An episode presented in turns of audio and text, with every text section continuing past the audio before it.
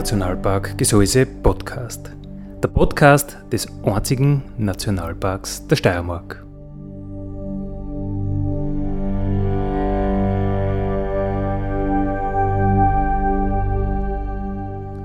Alle zwei Wochen neu mit Themen aus dem Nationalpark Gesäuse und aus der Nationalparkregion. Daddy,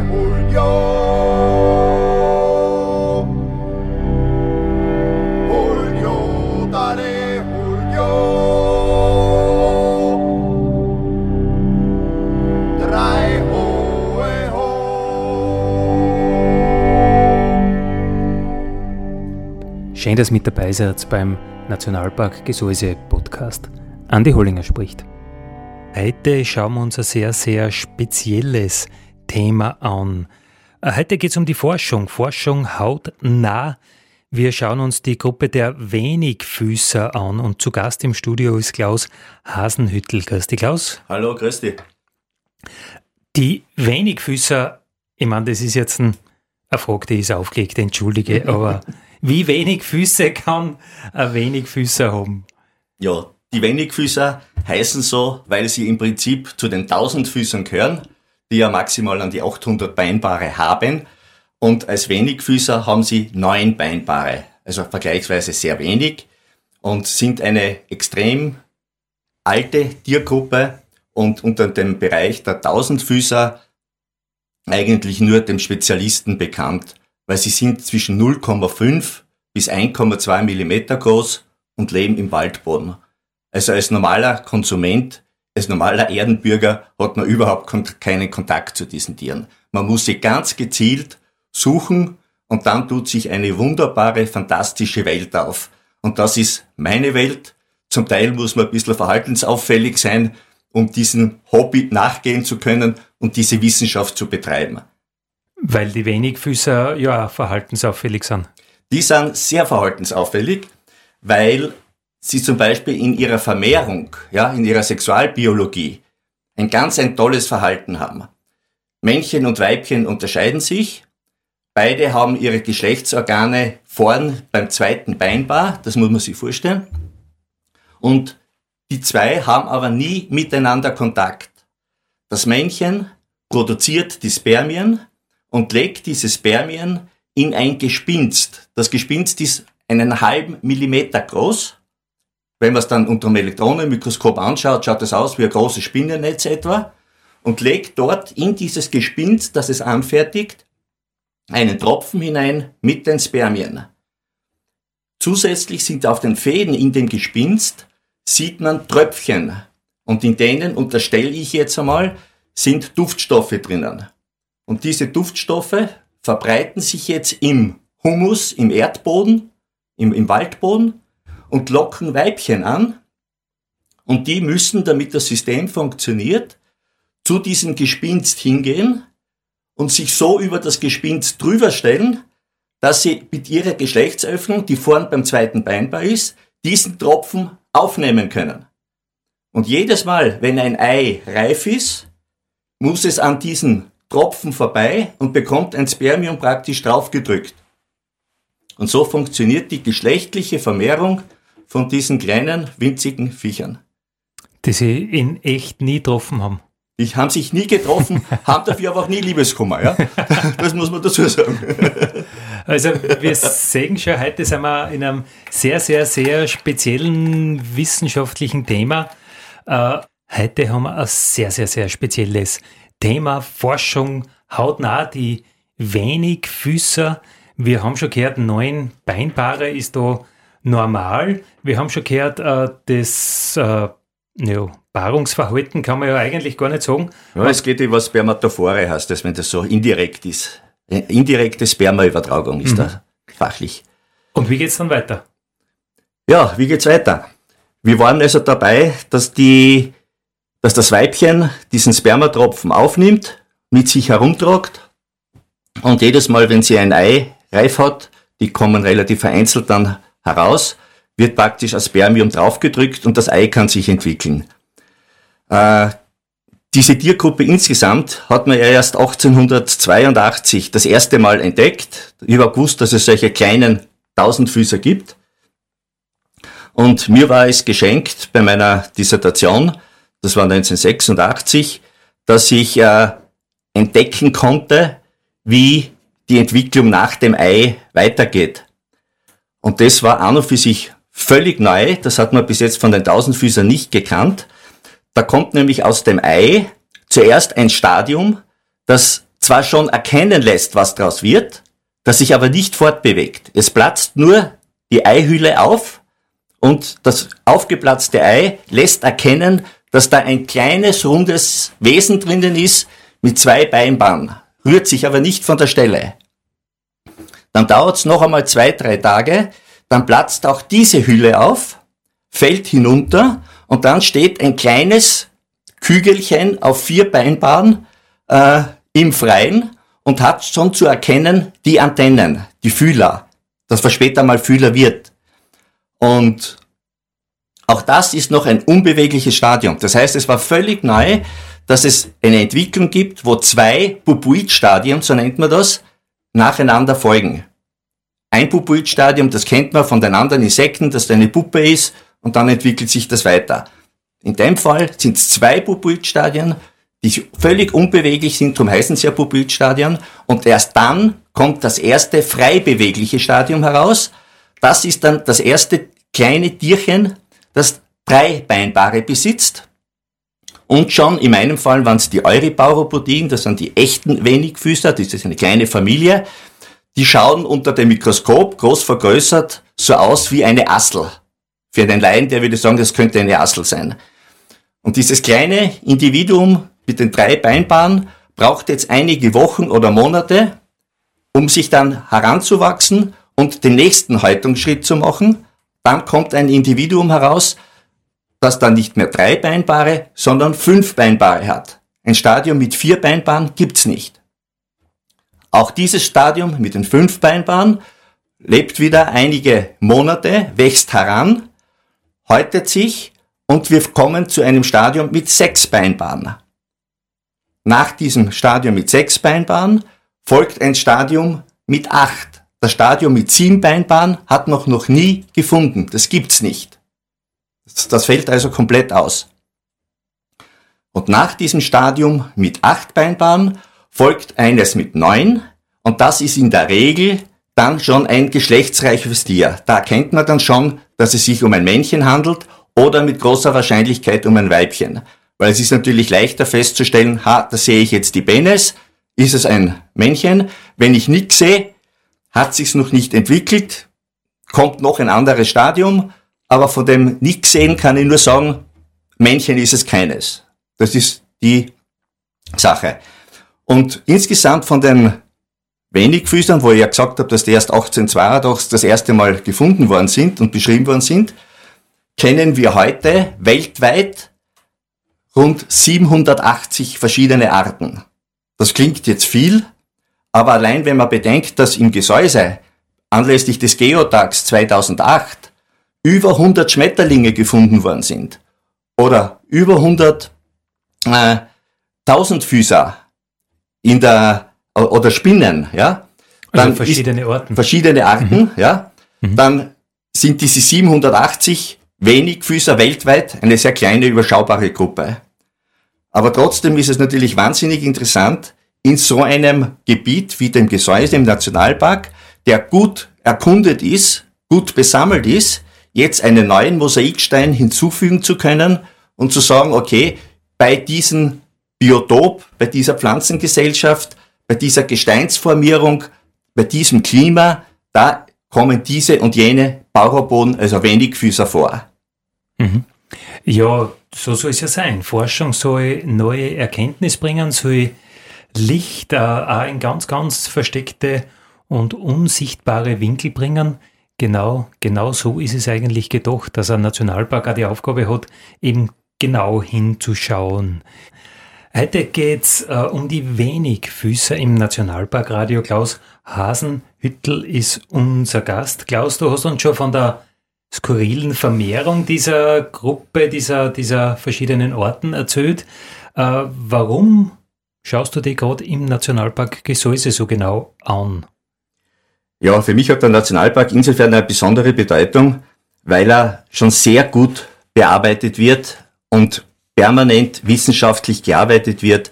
Man schaut sich an, wie die äh, Pflanzengesellschaften sind, wie die klimatischen Bedingungen sind, die Geologie schaut man sich an, so dass jetzt über die Zusatzinformation die Bauroboden besser vielleicht als ein Mosaiksteinchen in dieses Gesamtbild hineinpassen. Das ist natürlich keine sehr leichte Aufgabe. Für mich habe ich mir vorgenommen, dass das ein, praktisch als Projekt von 2020 bis 2025 laufen wird, wo ich regelmäßig ins Gesäuse komme in den Nationalpark und in gewissen Fundstellen, wie zum Beispiel in Hartelsgram oder Bruckgram oder Unterresort, Proben nehme im Frühjahr und im Herbst, um so einen Überblick zu kriegen, welche Tiere kommen wann, in welchem Verhältnis vor. Und damit ein, einen Überblick zu kriegen, einen kleinen Einblick, weil wo die Tiere jetzt warum vorkommen, kann man ja nicht sagen. Man weiß von gewissen Schmetterlingen, die sind auf diesen Futterpflanzen zu finden. Tagpfannauge, die Raupe auf der Brennnessel, der Alpenbock auf einer Buche. Dort finde ich ihn. Den werde ich nie auf einer Fichte finden. So, bei den Paraboden, die leben jetzt im Waldboden.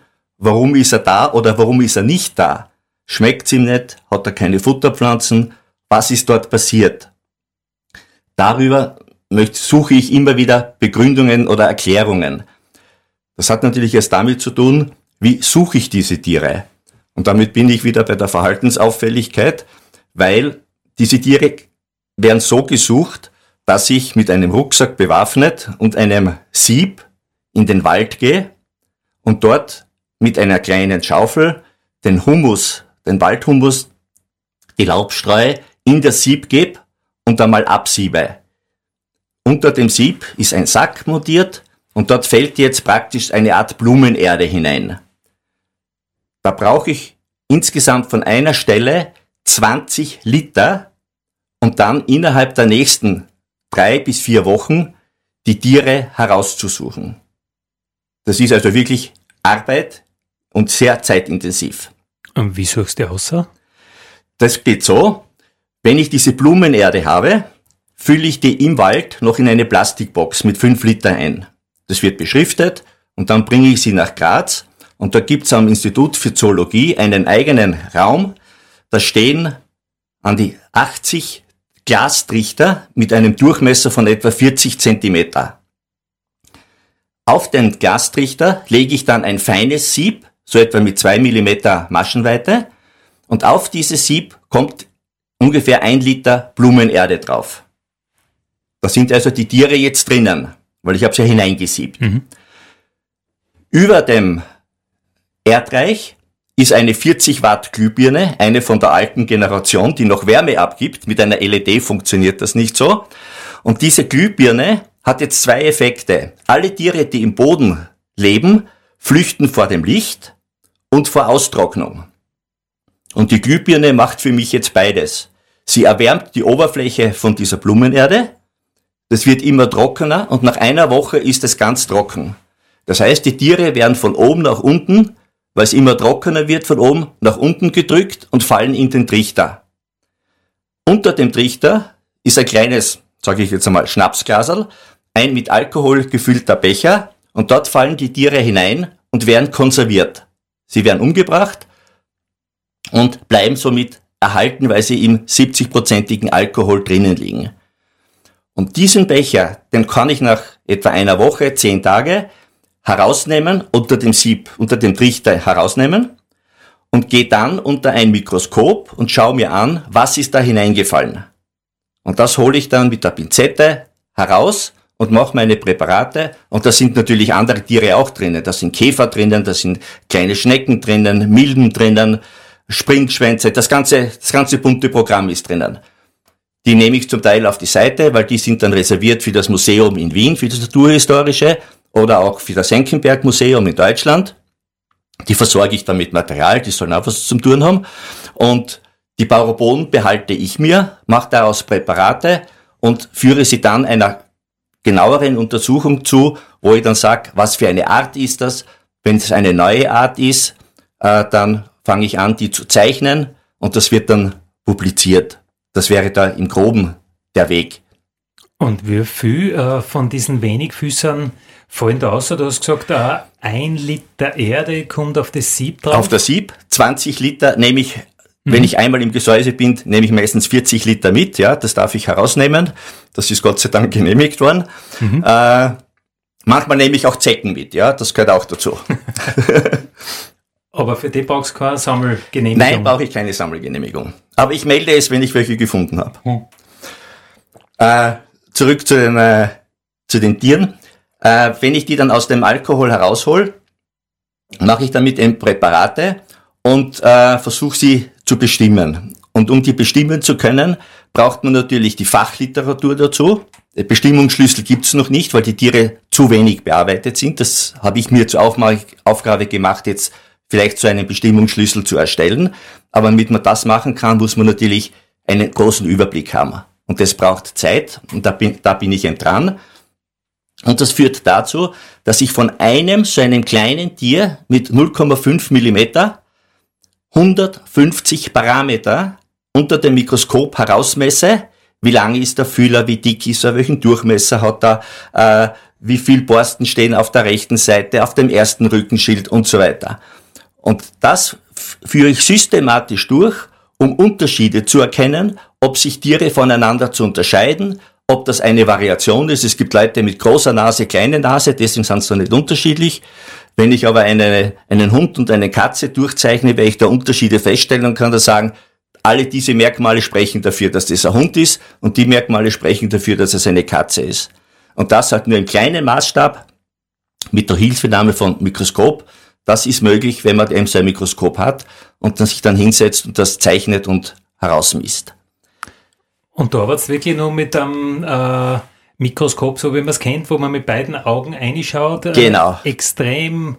Genau. Äh, das, was ein naturbegeisterter Mountainbiker unterm Hintern hat, mhm. so wert 7.000, 8.000 Euro, das steht bei mir am Schreibtisch, privat, aus Gott sei Dank aus einer Erbschaft bekommen ein Forschungsmikroskop, das 1964 in Wien fabriziert worden ist von der Firma Reichert. Ein sensationell technisches Gerät, kommt noch ohne Digitalisierung aus, ohne Leiterplatten, aber mechanisch perfekt und hat damals gekostet so viel wie ein Kleinwagen und kostet heute auch noch an die 3.000, 4.000, 5.000 Euro, je nachdem in welchem Zustand es ist. Aber das ist mein Schreibtisch, das ist mein Hobby und das Gerät ermöglicht es mir, wirklich auf ein Tausendstel Millimeter das Tier zu durchzuscannen und zu beschreiben. Und das äh, ist eine wunderschöne Sache, weil man ist dahinter, ich weiß, ich bin der erste Mensch, ja, das kann jetzt jemand was bedeuten oder nicht, der das jetzt sieht. Das hat keiner vor mir gesehen, obwohl diese Tiere seit 400 Millionen Jahren sich erfolgreich vermehren und ausgebreitet haben. Es ist sensationell. Also ich gehe dafür auf und darum war das die Eröffnung heute mit Da kommt die Sonne für mich wirklich typisch. Da geht mir das Herz auf, wenn ich in dieser Situation bin. Heute geht es um die wenig Füßer im Nationalparkradio, die witzigerweise zu den Tausendfüßlern dazugehören. Wir haben schon allerhand Skurrilitäten über diese Tierchen, über diese kleinen, kleinen, kleinen Tierchen gehört. Äh, was mir noch nicht ganz klar ist, wo kommen die her, warum sind die da, wo überall auf der Welt gibt es die? Also im Gesäuse gibt es ja ganz viele endemische Orten, die weltweit nur auf einem ganz, ganz einen kleinen Punkt vorkommen.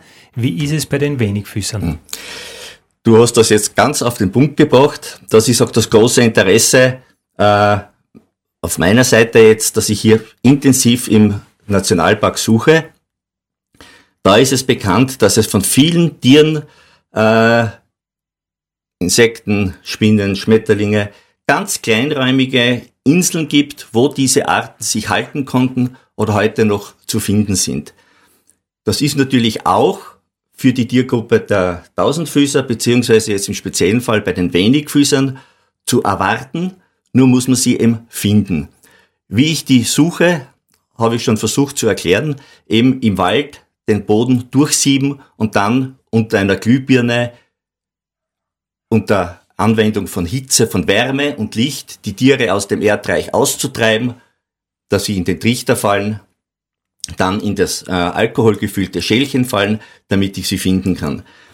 Diese Tiere sind jetzt nicht so verbreitet, dass ich sage, da ist ein Quadratmeter und da finde ich jetzt welche, sondern da muss ich schon in die Fläche gehen, immer wieder. Ich weiß ja nicht, warum sie da sind, warum sie nicht da sind und es kann durchaus sein, dass ein Besuch im Gesäuse, wo ich 40 Liter Gesiebe mit nach Graz nehme und versuche, die Tiere herauszufinden, dass ich dann nur zwei, drei Stück finde. Es gibt aber auch den Fall, dass ich per Zufall einen Bereich erwische und auf einmal habe ich 30, 40 Tiere drinnen. Ich weiß nicht warum. Ich kann nur immer beim Suchen in der Hoffnung, möglicherweise ist was drinnen, nein, da drüben nehme ich auch noch eine Stichprobe oder da drüben auch noch, versuchen, möglichst gute Stichproben zu nehmen, um diese Tiere zu finden. Äh, in der Hoffnung, dass natürlich auch etwas Neues dabei ist. Es gibt zum Beispiel einen Fall, wo ein äh, Brachybaurobus 1962 in Polen gefunden worden ist. Zwei, zwei Tiere. Seitdem nie wieder. Und mir ist es heuer per Zufall in der Südsteiermark gelungen, auch drei Tiere davon zu finden. Die sind ident. Das stellt man sich vor, zwei Tiere 1964 gefunden in Polen und heuer in der Südsteiermark. Das müssen ja Populationen sein, die sich seit Jahrmillionen erhalten, sonst könnten die Tiere ja nicht da sein. Und damit tut sich immer wieder die Frage auf, wie haben sich diese Tiere ausgebreitet, wie kann das funktionieren, dass sie so lange am Leben bleiben. Und da habe ich mir einen kleinen Spaß erlaubt, um mir das einmal vorstellen zu können, wie das funktionieren kann.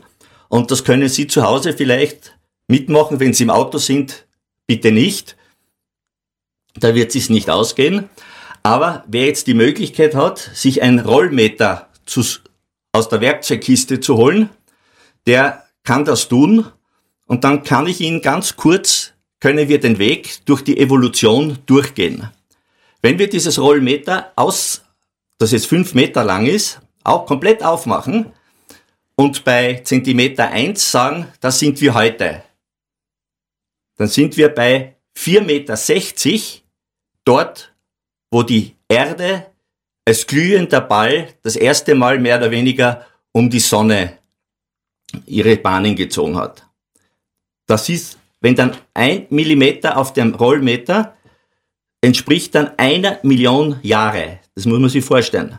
Eine Million Jahre ist ein Millimeter. Dann sind wir bei dem Rollmeter bei 4,60 Meter bei 4,6 Milliarden Jahre. Ein unvorstellbarer Zeitraum, aber wenn man das am Rollmeter sieht, wird es leichter begreifbar vielleicht.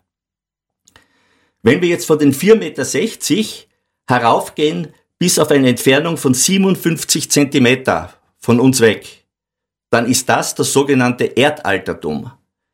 In dieser Zeit entsteht die Erdkruste und die Gesteine entstehen. Ja?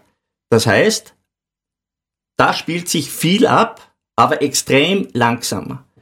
Bei 3,50 Meter zum Beispiel treten erdgeschichtlich gesehen die ersten einzelligen Organismen auf. Die sind im Wasser. Alles, was nicht im Wasser ist, ist Stein, es gibt keine vernünftige Atmosphäre, es gibt keine Bedeckung des Gesteins, keine Pflanze, nichts. Nur im Wasser einzellige Organismen. Kommen wir dann zu 2,80 Meter, da entstehen Organismen, die die Photosynthese machen können. Das, was heute jede Pflanze bei uns macht. Anders geht das bei den Pflanzen ja nicht. Aber erst diese Fähigkeit, dass die Photosynthese funktioniert, ermöglicht es, dass Sauerstoff in die Atmosphäre kommt. Bis dorthin ist fast kein Sauerstoff da. Der Sauerstoff, den wir heute da haben, der kommt aus dem Wasser, der kommt von den Pflanzen. Schauen wir jetzt auf das Rollmeter. Wir sind bei 2,80 Meter, wann das begonnen hat, dass Sauerstoff in die Atmosphäre kommt.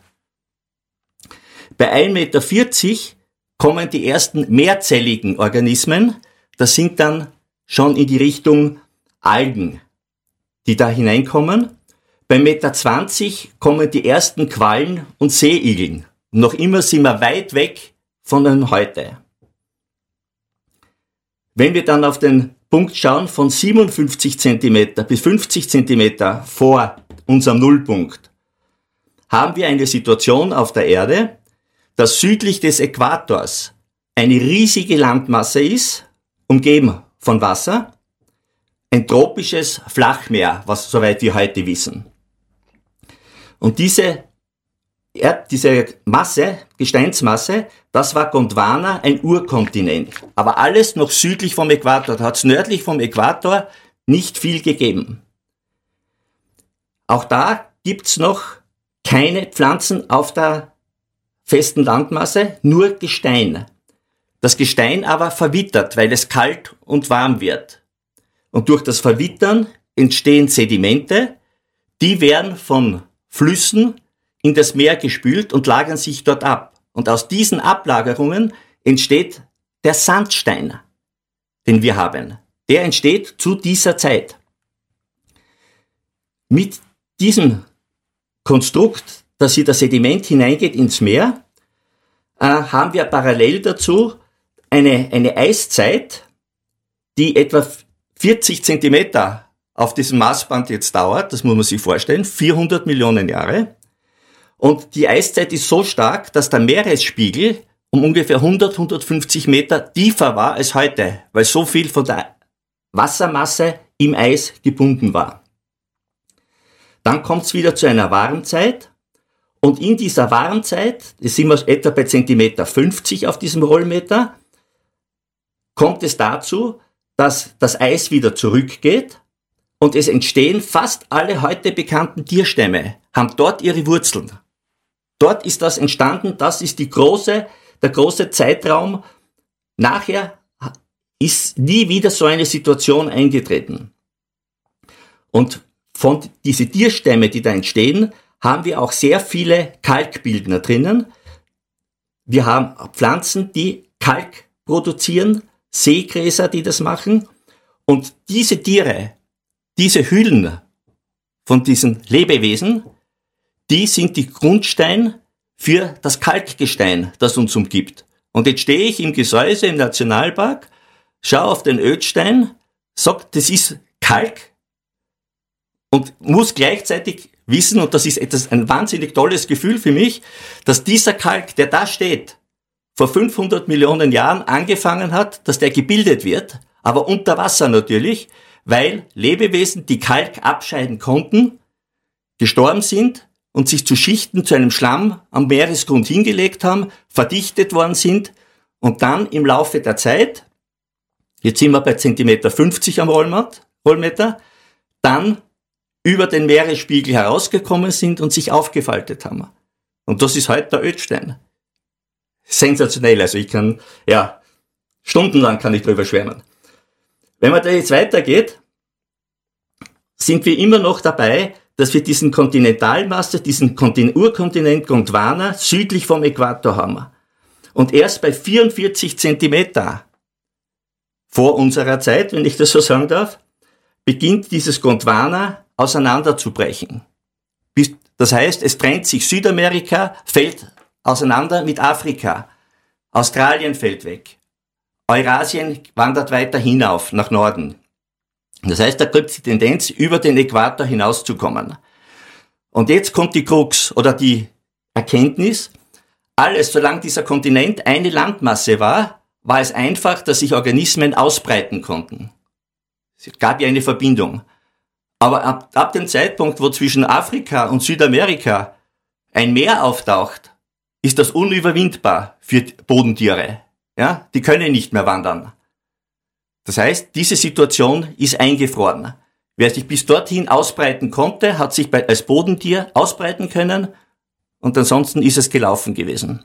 Also diese Wenigfüßer, die muss bis auf deinen Maßstab bis 40 oder wo ja, warst genau. jetzt? 40, 46 Zentimeter. Genau. Wobei ein Millimeter einer Million, eine Million Jahre, Jahre entspricht. Ja? Und wenn wir heute Tiere finden, die nur in Australien vorkommen, ja, Bodentiere, dann nur deswegen, weil sie schon in Australien waren, wie sich Australien von Südafrika, Südamerika getrennt hat und eben nicht mehr austauschen konnte. Bei Säugetieren, die dann Wanderungen machen konnten, ist es ein bisschen was anderes. Aber für die Bodentiere kann man das nehmen. Und das Spannende ist jetzt, wenn wir jetzt bei diesen 44 Zentimeter sind, dass das nämlich auch die Zeit ist, wo die Tausendfüßler, wie gesagt, sich bereits ausgebreitet haben müssen. Und diese Ausbreitung von den Tausendfüßern war nur möglich, weil es im Küstenbereich, wo ja Seegräser, haben wir schon gesagt, ja, gewachsen sind.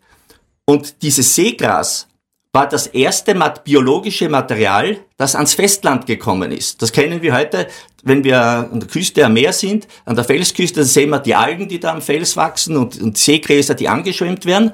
Und erst dieses Material, wenn das anfängt zu verrotten, entsteht im Prinzip Humus. Das sind die Vorläufer von der Erde, vom Boden. Das heißt, die Bodentiere konnten sich erst ausbreiten im Zusammenhang damit, dass eben die Algen und die, äh, die Meerespflanzen im Küstenbereich verrottet sind und Substrat aufgebaut haben. Und dieses Substrat war die wieder die Möglichkeit, dass festere Pflanzen das Land erobern konnten. Das heißt, die Grundlage von unserem Waldboden ist damals entstanden, weil das Leben aus dem Wasser in dieser Zone, Küstenzone, hinaus ist auf das Festland. Und dann konnten sich eben ganze Schachtelhalmwälder und weiß ich was entwickeln. Aber das ist die Bodenentwicklung, die nur dadurch möglich war. Und mit diesen Pflanzen kommt auch noch mehr Sauerstoff in unsere Atmosphäre. Und die Pflanzen können sich ausbreiten und wir sind Nutznießer, dass dieser Sauerstoff da ist. Dazu kommt noch, dass auf dieser Strecke von diesen 4,60 Meter, wo es angefangen hat, bis etwa 1,20 Meter ein ganz ein tolles Ereignis stattgefunden haben muss, denn es gibt keine Erklärung bis jetzt, wie so viel Wasser auf unserer Erde zu finden sein kann. Allein von der Entstehung der Erde kann dieses Wasser nicht kommen.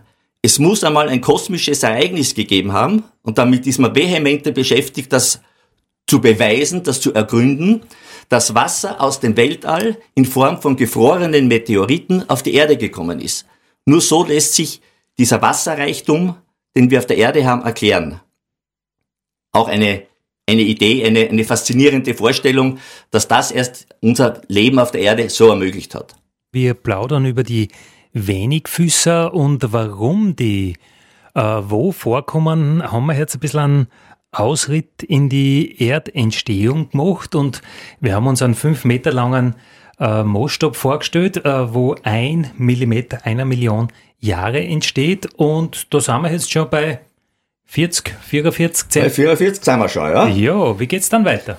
Ja, wie geht's weiter? Äh, dieser Urkontinent, dieses Gondwana, diese geschlossene Gesteinsmasse, äh, die das heutige Südamerika, Afrika, Nordamerika, asiatischen Raum und Australien umfasst hat, das war geschlossen, der beginnt langsam auseinanderzufallen. Und die Tiere, die sich bis dorthin, die Bodentiere zumindestens nicht ausbreiten konnten, die bleiben auf ihrem Kontinent beschränkt. Und darum finden wir gewisse Arten eben nur auf einem Kontinent und nicht weltweit. Wenn ich jetzt aber Pauropoden, also Wenigfüßer, weltweit finde, gibt es nur eine Erklärung, die müssen zu diesem Zeitpunkt bereits so weit entwickelt gewesen sein und sich so weit ausbreiten können, dass sie eben überall auf den Kontinenten vertreten sind. Und ist das der Fall? Gibt es die überall? Die gibt's überall, ja. Mit, mit wenig, also die Gruppe der Pauropoden überall, gewisse Familien bleiben beschränkt auf Kontinente. Da gibt's durchaus Unterschiede, wo ich sage, das finde ich nur in Tasmanien, nur in Australien oder nur, nur in Afrika. So, wenn ich jetzt aber einen Sprung mache und ich stehe jetzt im Gesäuse und schaue auf den Ödstein und weiß jetzt, das ist Kalk. Dieses Kalkgebirge ist entstanden, weil Organismen, die Kalk abscheiden konnten, gestorben sind, sich am Meeresgrund hingelegt haben und dort verdichtet worden sind. Diese Kalkschichten, wie kommen die jetzt dazu, dass sie im Gesäuse stehen und dort Pauropoden beherbergen? Das geht von der Vorstellung her jetzt so, dass die Kontinente, dieses Pangea, das auseinanderbricht, diese Kontinentalschollen, bewegen sich jetzt so, dass Afrika gegen Norden über den Äquator hinauf treibt und sich unter die europäische Scholle hineinschiebt. Und dadurch, das ist eine Bewegung, die heute noch stattfindet, heute noch. Und dadurch entstehen die Ostalpen, weil Afrika nach Norden hinaufdriftet in die europäische, in die eurasische Platte hinein.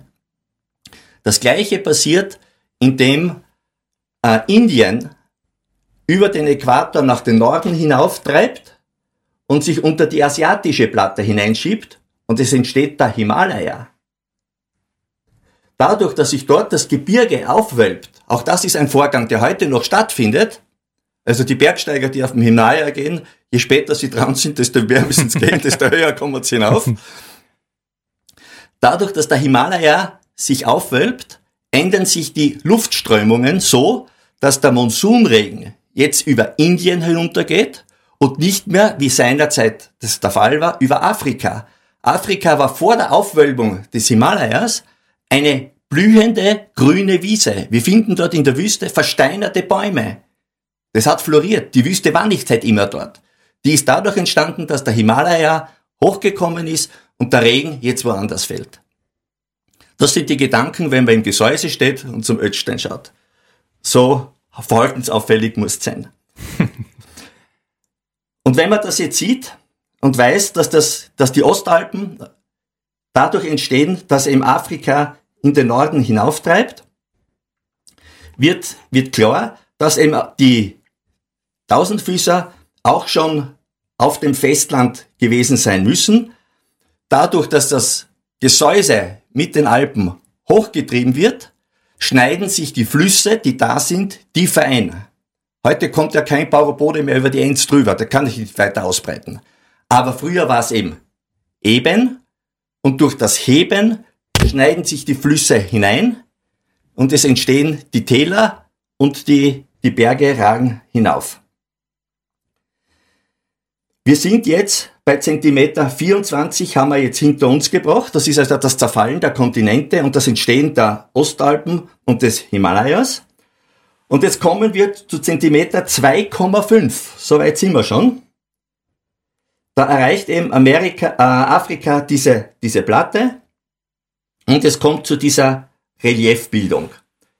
Bei 0,5 Zentimeter sind wir wenn die Eiszeit anfängt. Die Eiszeit, das nehmen wir so gemeinhin, ja, wir wissen, da war Eiszeit. Die hat vor 12.000 Jahren geendet. Diese 12.000 Jahre sind auf unserem Maßstab 0,1 Millimeter. Das ist, ist das von heute entfernt. Und jetzt denkt man zurück, was war die Eiszeit? Denkt man gar nicht neu zurück.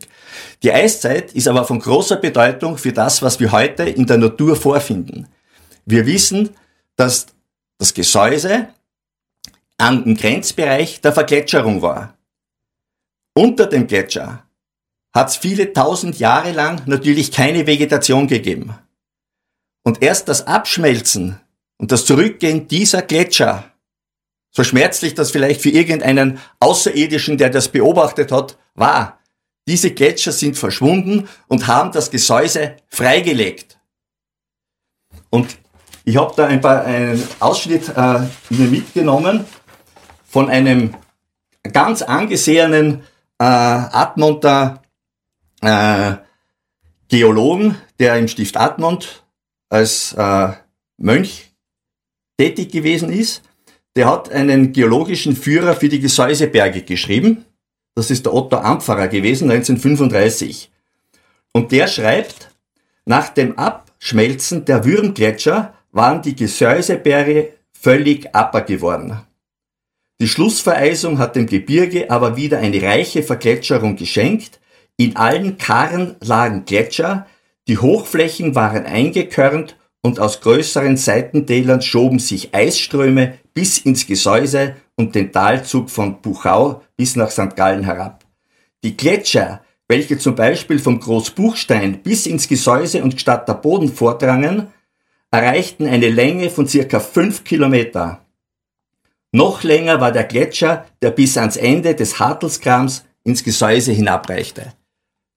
Dort muss man stehen und sich verinnerlichen, da ist der Gletscher bis dahergegangen. Das heißt, die Bäume, die wir dort sehen, den Wald, den wir dort sehen, der ist erst nach der Eiszeit wieder hochgekommen, ist bewirtschaftet worden. Durch die Bewirtschaftung verändert sich natürlich der Boden. Ein Boden, der ausgetrocknet ist, wäre jetzt für meine Pauropoden, für meine Wenigfüßer eine Katastrophe. Das heißt, wie haben es die Pauropoden geschafft? Wie, wann sind die dorthin gekommen, dass sie nach dieser Eiszeit sich dort wieder ansiedeln können und von mir gefunden werden können, wenn ich sie danach, wenn ich danach suche. Das zu erklären und es ist auch das ein Hintergrund, warum ich mir verschiedene Stellen ausgesucht habe, um unter Umständen eine Grenze zu finden. Bis daher sind sie Bauerboden, konnten sie sich ausbreiten, dann ist das Eis da gewesen und dann hat sie ihnen eine Schranke hingestellt, über die sie nicht mehr drüber gekommen sind. Mit ihren Beinchen und einer Körpergröße von 0,5 Millimeter, wenn ich denen unterstelle, dass sie sich am Tag, sollen sie sich 10 Zentimeter, eine Strecke von 10 Zentimeter zurücklegen können, dann sind das wenige Meter, ja, die sie im Jahr zurücklegen können. Wie kommen die jetzt hinauf in Sulzka? Das war 100% vereist. Aber ich finde im Sulzka Bauerboden. Das sind Fragen, die mich beschäftigen, wenn ich Auto fahre, wenn ich im Gesäuse bin. Die lassen mich nicht los. Okay, das heißt, es gibt auf jeden Fall eine äh, weitere Sendung, wo man, wo man diese ganzen Ergebnisse dann auch präsentiert kriegen, was dann rausgekommen ist. Das hoffe ich sehr. Das hoffe ich sehr. Das wünsche ich mir. Wie gesagt, Projektende ist für mich 2025. So Gott will und ich gesund bleibe und das Projekt erfolgreich ist, können wir darüber berichten, was das Ergebnis ist. Da bin ich schon gespannt. Dale, Julio.